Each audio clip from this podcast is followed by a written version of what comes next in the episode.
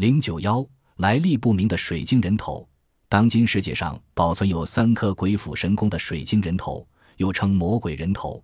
这三颗水晶人头制作的精妙绝伦，令人称奇。但是它的来历却无人知晓。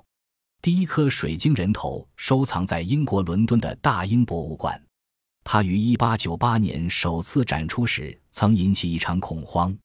据说展出的第一天傍晚，工作人员在打扫卫生时，发现这颗水晶人头龇牙咧嘴、面目狰狞，反射出耀眼的光芒，仿佛凶神恶煞一般。工作人员被吓得大惊失色，惶惶然逃出大厅。此后，博物馆只得做出决定：一到傍晚，便给水晶人头罩上一层黑绸，以免发生类似的事件。这一颗水晶人头展出后，立即引起世界各国历史学家和考古学家的关注。但是，令人遗憾的是，有关这颗水晶人头的来历，却无人能够说清。只有展览说明上极为简单的一段文字。水晶人头，一八九八年从美国纽约特法勒古玩店购进，而据说特法勒古玩店又是从墨西哥获得的。第二颗水晶人头是英国的安娜女士孩提时发现的，至今仍由她本人珍藏着。一九二七年，英国考古学家米歇尔·海德吉率领考古队在英属洪都拉斯发掘一座名叫卢巴安图姆的古城废墟，安娜也跟随着父亲米歇尔来到工地。这一天，他像往常一样在工地上玩耍。无意之中，他发现墙脚下反射出一缕白光。出于好奇，他便扒开碎砖，结果意外地发现了一颗水晶人头的上半部分。安娜的发现使她的父亲米歇尔兴奋不已。他根据自己多年的野外考古经验断定，这颗水晶人头的下半部分一定埋藏在离此不远的地方。于是，他吩咐考古队员扩大考察的范围。功夫不负有心人，三个月后，考古队终于在距此不远地方找到了这颗水晶人头的另一半，两者合而为一，恰好组成一颗完整的水晶人头。起初，考古队将这件珍宝献给洪都拉斯政府，但在考古队返国之际，当地官员又将这颗水晶人头作为礼品赠给了米歇尔，并由他带回英国。这颗水晶人头是由整块的透明水晶制成。高约一百二十七厘米，重五十二公斤，完全是仿人类的头颅制作。牙床上镶嵌着两排整齐的牙齿，鼻骨是由三块水晶拼成的，两只眼睛各为一块手工研磨的圆形水晶。人头的底部藏有棱镜。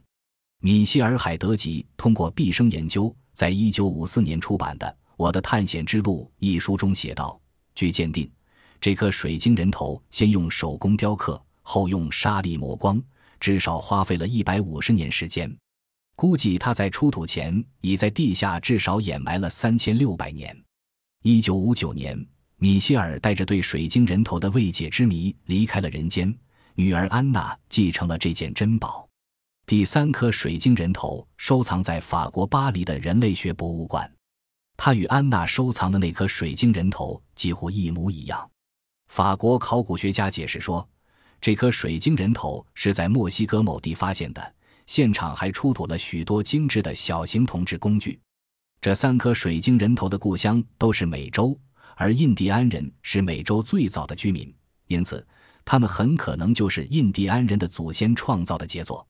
不言而喻，要获得如此大的水晶作为材料，殊为不易，更何况用原始的手工工具把它们雕刻成栩栩如生的人头呢？法国考古学家认为。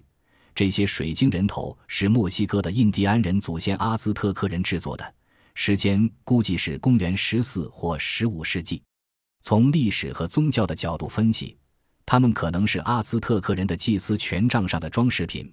再从水晶人头出土的现场发现有铜制工具来看，阿兹特克人不仅已掌握了冶炼制铜的技术，而且还懂得了用铜制工具来雕刻水晶之类的工艺品。英国许多考古学家对法国同行的推测深表怀疑，他们认为，直到二十世纪上半叶，美洲印第安人还在原始密林中过着原始人的生活。谁能相信他们的祖先早在十四或十五世纪就已掌握冶炼铜、制造铜制工具，具备如此高超的雕刻技艺呢？米歇尔推测，水晶人头制成于三千六百年前，也就是大约公元前十六或十七世纪。而法国学者则认为，水晶人头是公元十四或十五世纪的产物，两者推测的年代竟然相差达三千年之久。因此，关于这三颗水晶人头的来历，至今仍是个未知之谜。值得一提的是，迄今为止，研究者们尚未发现水晶人头上留有任何现代工具的加工痕迹。事实上，制作者们当初并不了解水晶晶体的结构，而对于一个现代雕刻艺人来说，这是不可想象的。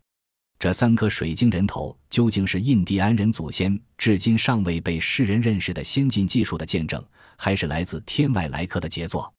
正如许许多多未知之谜一样，他的疑问远远多于答案。